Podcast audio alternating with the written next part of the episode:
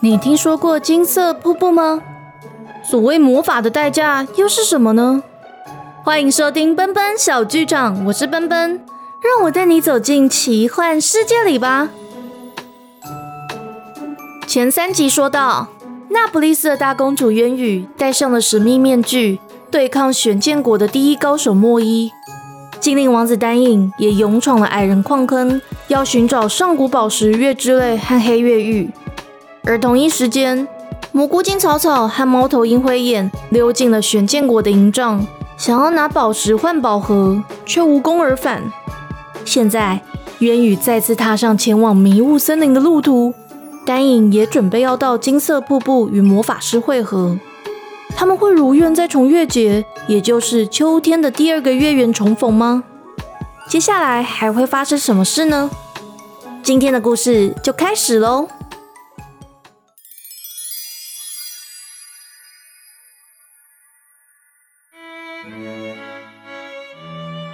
白色的上弦月慢慢隐没在地平线的那头，刚升起的太阳温和地看着黄沙里赶路的一行人。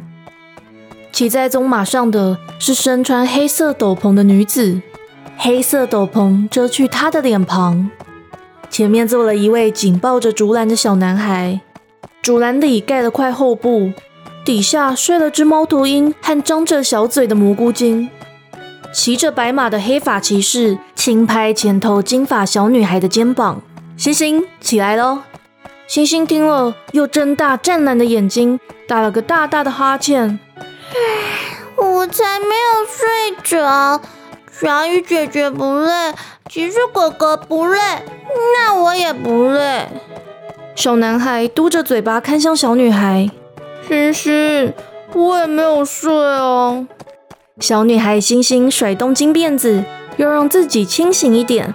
哥哥，可是你前面的灰眼和草草睡得那么开心，所以你一定要偷偷睡着。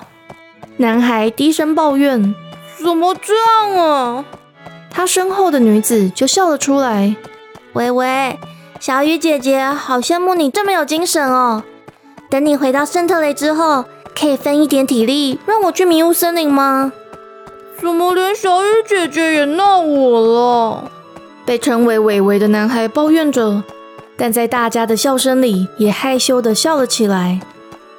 这一行人正是那不勒斯的大公主渊羽、前银花骑士乌拉德、渊羽先前的护卫卢娜的一双儿女伟伟和星星。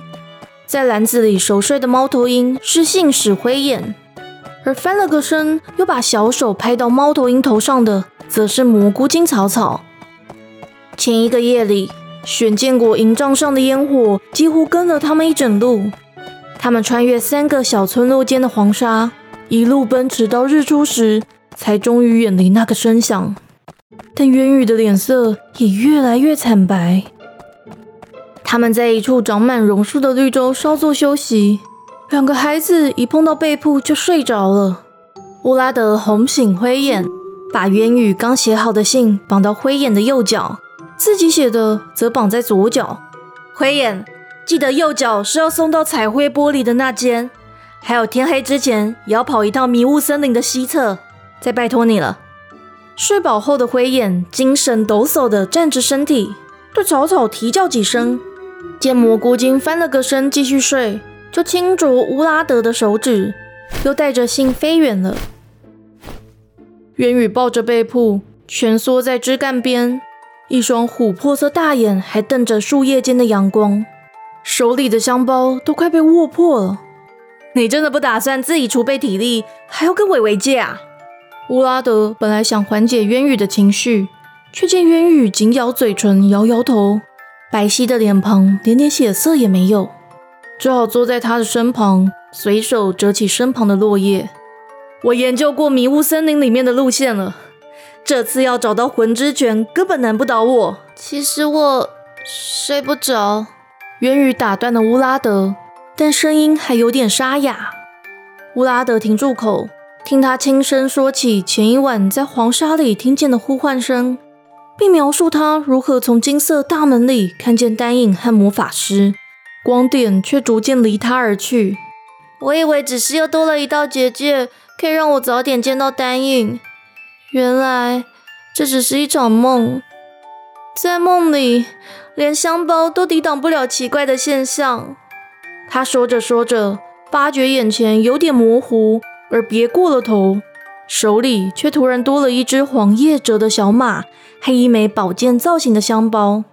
放心吧，再过六天就是秋天的第二次月圆，到时候你和丹影殿下就不只能在梦中相见。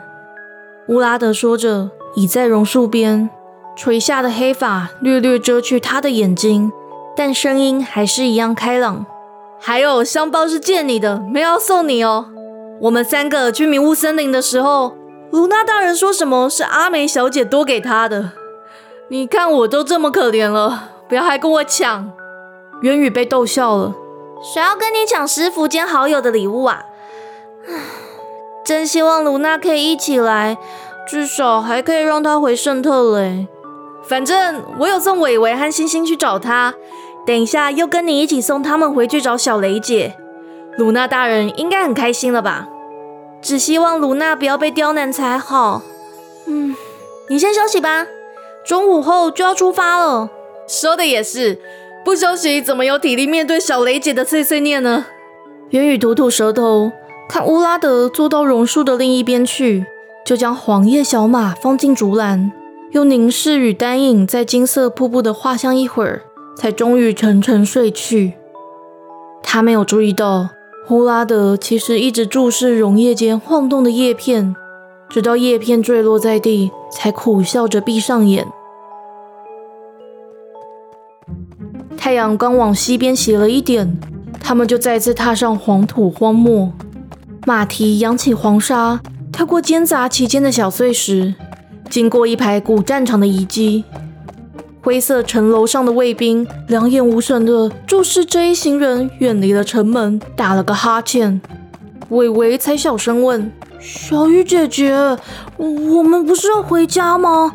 为什么不进去圣特了呀？”星星天真的问：“是不是要带我们去蘑菇森林玩啊？”烟雨笑了出来，把缰绳交给伟伟：“我们现在要去找妈妈。”伟伟，接下来就交给你了。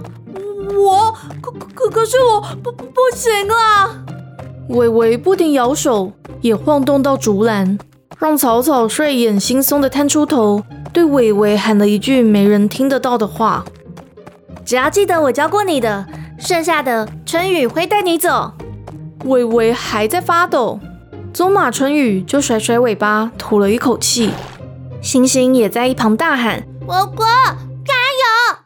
他才握住缰绳，听渊羽的指示，坐直身体，夹紧马腹。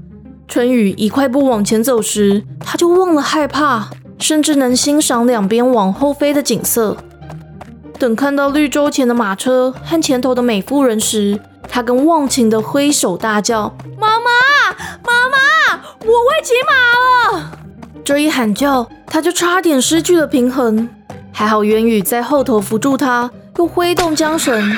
一转眼的，他们就来到了马车前。雷可大步一跨，抱伟伟下马，亲了小男孩一下，又拍了拍他的头。好，伟伟真的很棒，但下次不可以什么都没讲，就自己带妹妹出去。伟伟乖乖点头，他又搂住刚落到地面的星星。星星也是，要不是乌拉德有写信跟我说，不然妈妈又跑回克夫特了。妈妈。可是我跟你说哦，狗狗这次很棒，我也好喜欢小雨姐姐和骑士狗狗哦。以后我一定要再找他们玩。雷可叹口气，要一双儿女去马车拿大竹篮，并看向渊羽：“你们真的不来家里过一晚吗？我已经要弟妹支开莫科，他不会注意到你们的。”小雷姐，距离重月节就只剩下六天。迷雾森林里面的路那么复杂，我不想要因为迷路而错过最好的时机。渊羽摇摇头，想把春雨的缰绳交给雷可，却被推了回来。就交给你吧，小娜出不了王城，但至少有春雨陪你。雷可说着，右手抱住了渊羽，又瞪了乌拉德一眼。乌拉德一笑，准备要踩上马镫，就被雷可的另一只手抱住了。雨妹妹，乌拉德，你们两个就像我的弟弟妹妹，路上小心，不要太勉强自己。说到最后一句话时，他刻意看了乌拉德一眼。乌拉德会意的笑了笑，却还是故意往后跳，开朗的说：“小雷姐终于承认我是她弟，果然这种时候才会讲出真心话。”乌拉德，你再吵，明年就没有生日礼物了，这样才像小雷姐嘛。乌拉德笑着说，还是对雷可一鞠躬。雷可率性的挥挥手，伟伟和星星又在马车边喊：“我们准备好了。”有好多好多好好吃的东西哦！于是他们享用雷可准备的烤吐司和冷汤当晚餐。渊宇还得以在马车边久违的梳洗，并换上雷可特别准备的奇装和黑斗篷。雷可帮渊宇编发，两个孩子在一旁看。乌拉德则转身梳理白马暗日的鬃毛。雨妹妹，记得出门在外。你就是雨克雷佛小姐，小娜现在不在，有什么事就报我的名字。圣特雷附近的人多少还认识我。渊羽抚摸幸运草与战盔的家徽，哽咽的说不出话。虽然乌拉德、白马暗日和棕马春雨都还在冒险队伍里，但他的爱玛白影和昔日的护卫卢娜都留在了王城克夫特，而身边还多了个蘑菇精草草。一切恍若回到年初，他要从克雷佛宅地离开，以前往迷雾森林的场景。就这样，渊宇和乌拉德带着竹篮和新的补给品，挥别雷可一家，再次在夜色里踏上了旅途。上弦月再次浮现天边，照亮了在竹篮里玩黄叶小马的草草。元宇看着。也摸摸别在腰间的鸢尾花和宝剑造型香包，想起了早上的事。哇的，早上你还有送信给谁啊？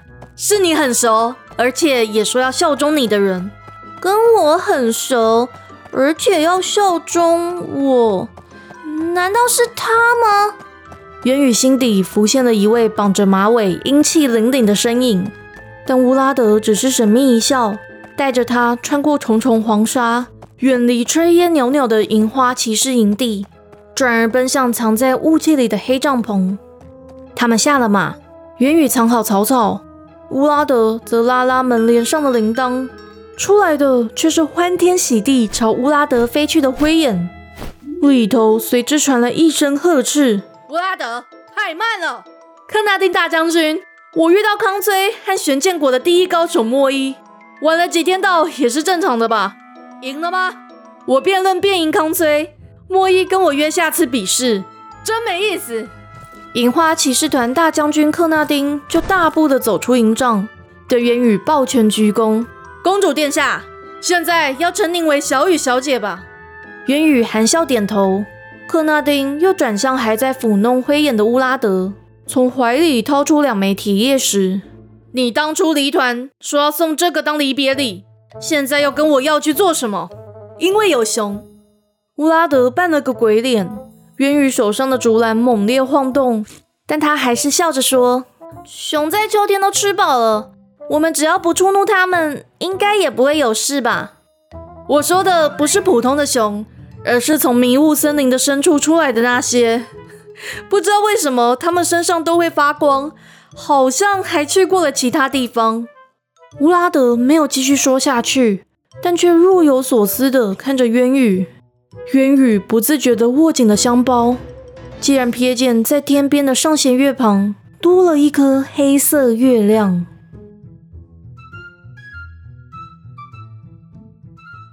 今天的故事就到这里结束喽。想知道后续，请记得订阅奔奔小剧场。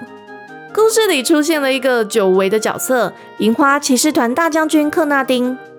有关他的集数，可以回头收听第四十四集《沉睡的公主》到第四十六集《迷雾森林里的童话故事》。而渊羽上一次带着两个护卫进到迷雾森林的故事，可以从第四十三集在迷雾中心呼喊你听到第四十六集哦。那如果喜欢故事，也欢迎小额赞助奔奔。或是订阅我的赞助方案，想知道一些小花絮，也可以追踪我的脸书和 Instagram 官方账号。我们下次见，奔奔小剧场下回待续。